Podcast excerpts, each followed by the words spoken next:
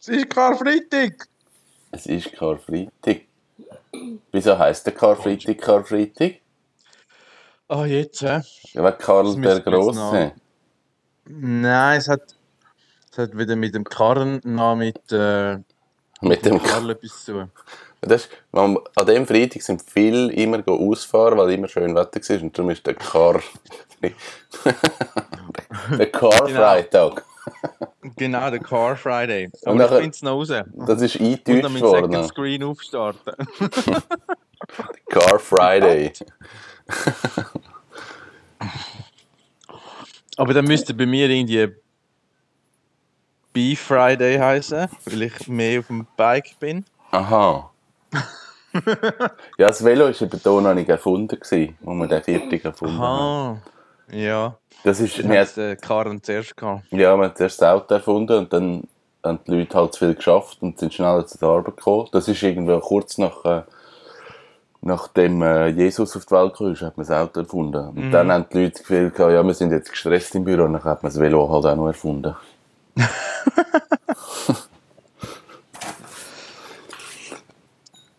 es ist ein schöner Tag. Warum Karfreitag? Also er hat erstens mal nur eins S. ähm, da, finden wir das echt? Ja. Der Karfreitag. Schon wieder Althochdeutsch. Wir können in dieser ähm, etymologischen Abteilung gerade weitermachen. Ähm, das kommt von Kara, gleich Klage, Kummer, Trauer. Also nachdem es am Donnerstag, am Green-Donnerstag Ach, gerinet haben, haben sie jetzt am Freitag weitergekühlt. Wegen dem Leiden und Sterben von Jesus Christi am Kreuz. aha, okay. Ja. Es geht ein bisschen Also alles dann um ihn. hä? Gell, es ist, ich meine, er ist so notorisch ein Selbstinszenier. Ja. oh, jetzt für das Schmori in der ja, das kann ich jetzt gerade sagen. Ups. Oh oh, vielleicht hat es ja niemand gehört. Nein, Humor ist auch in der Religion enthalten. Und das ist so. Ja. Ähm, hey, ich bin. Ich, ich, hab- ich habe gestern ähm, auf Weg von einem Kollegen mich mit dem äh, Erwin Thoma befasst. Ich habe dich auch schon zugespammt damit, weil es für dich potenziell interessantes Thema könnte sein Der, das ist ein Österreicher, der eigentlich ganz einen lustigen Werdegang hat und wie sich herausgestellt hat, brillanter Redner ist. Ich habe nämlich ein Referat von ihm geschaut. Und der hat ähm, so einen, der war Förster gewesen, hat sich, äh, und dann hat er aber irgendwie so das Gefühl gehabt, hey, das geht doch nicht, wie wir ähm, mit, mit der Natur umgehen und hat dann ein bisschen mehr wollen, äh, quasi oder naturnah mit dem Holz arbeiten und hat so äh, eine coole Episode erzählt, wo er irgendeinen so abgelegenen Forst in seiner Betreuung hatte und da sind so zwei Gigebauer-Freaks gekommen und die haben gesagt, ja, sie hätten jetzt nachgeforscht und irgendwie im Mittelalter sind die besten Gigen aus dem Holz von dem Wald gebaut worden. Und äh, sie möchten jetzt da einen Baum suchen, der passt. Und dann haben sie dort äh, mal ein und er hat ihnen etwas abgehauen. Und normalerweise müsstest du irgendwie jetzt noch 10 Jahre lagern, bis dann kannst du eine Giga bauen.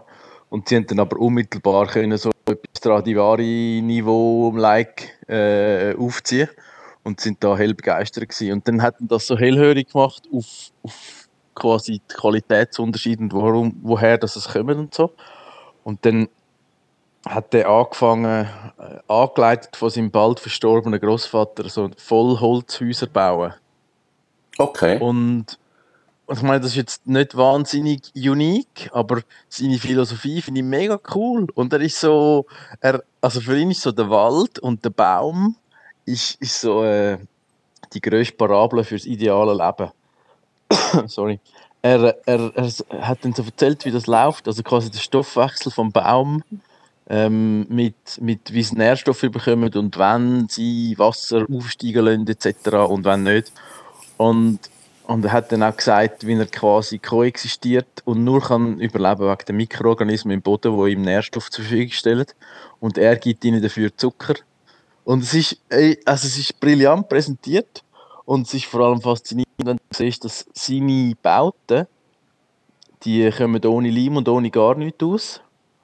Und er hat, weil er dann so eine wirklich voll extreme Naturholzposition eingenommen hat, hat er äh, gesagt, ja, also ich muss, muss jetzt ja wirklich quasi aufs Ganze setzen, wenn ich mich möchte einfach als einer von der weiteren Holzbauer äh, positionieren. Und plötzlich ist so eine Delegation äh, aus Tibet bei ihm gestanden und hat gesagt, ja, sie haben da von ihm gehört, weil er da ja so eine Art Büchlein geschrieben. Hm. Und sie sagen vom ältesten Holztempel, den es auf der Welt. Der ist irgendwie 1600 Jahre alt oder so. Und, und der, gemäß ihren Schriften deckt, deckt sich die alte Holzbaulehre mit dem, was er jetzt gemacht hat. Und, und so hat er recht äh, Popularität gewonnen in Asien und hat eigentlich viel mehr können bauen als, als da in Vorarlberg und so, wo er eigentlich die ist. Und dort hat hat seine Holzhäuser, wo die schwersten Erdbeben überstanden haben und rundum ist, ist alles also moderne Bauten wie auch andere.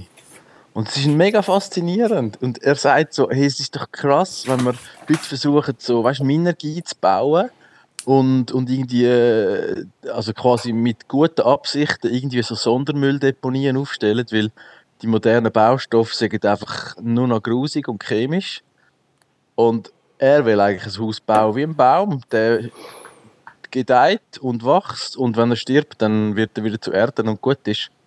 Das finde ich mega schön. Ja, das ist cool. Das ist sehr cool. Der hat ein Buch geschrieben, oder? Du hast mir einen Link geschickt. Oder du hast genau. mir einen genau. YouTube-Link also geschickt und ein Buch. Genau. Und ich glaube, mittlerweile hat er sich da, also hat er auch gesagt, er hat unterdessen 130 Mitarbeiter und ah, der hat oh, Ableger in verschiedene Länder mit der Philosophie, weil es angeblich wirklich verhebt. Und ich bin so, also ich, ich falle ja nicht auf jeden wo, wo ein eine gute Story erzählt ihnen, aber das hat mich jetzt wirklich geflasht und ich ziehe jetzt zwar zuerst einmal noch anders wohnen, aber es ist eigentlich schon seit über zehn Jahren ist das so ein bisschen mein Traum, in einem Holzhaus zu wohnen, einem kleinen. Und das hat mich jetzt recht begeistert. Ja, und da bleibt cool. da mal dran. Ich finde so, find ja. so Leute super spannend. So Sachen. Mega. Nein, du musst, du musst wirklich, also es ist so ein eineinhalbstündiger Vortrag. Hey, aber, also weißt du, auch wenn er erzählt, hey, nicht ein Slide oder so, redet einfach frei und ist so total in seinem Element und, und ich kann müssen sagen, es ist sehr beeindruckend. Guter Typ, würde ich gerne mal treffen, so jemand. Ja, das habe ich mir jetzt auch überlegt. Es wäre sicher spannend, mal mit so jemandem einfach ein reden und mal ja. Nacht essen oder so. Das Aha. ist cool. Das wäre allenfalls noch ein Projekt für unser neues Projekt. Ja, das wäre spannend. Ja. Ich habe äh, letzte, vor irgendwie zwei oder drei Wochen, einen YouTube-Kanal entdeckt. Und das ist so ein, ein, ein älterer, knorrliger Mann, der in, äh, ich weiß gar nicht, in der Nähe von Brüssel wohnt, der, glaube Und der macht so, sein, der hat, ich, ich glaube, ihm gehört irgend so ein älteres Schloss, also nicht ein großes Schloss, ein kleines Schloss, das er irgendwie restauriert und dann hat er zwei alte Autos, die er zwei macht und, und jenstes Zeug und er tut einfach erklären, was er gerade macht und wie er es macht. Und der hat ein unglaubliches Wissen über eine wahnsinnige Breite, die ich völlig faszinierend cool. finde. Also der, der weiß wirklich eben, wie du die ganzen Häuser umbaust und wie sich Holz verhalten und wie sich Metall verhalten und und beim Auto, wie du Zylinder einstellst und alles. Also der weiß unglaublich viel.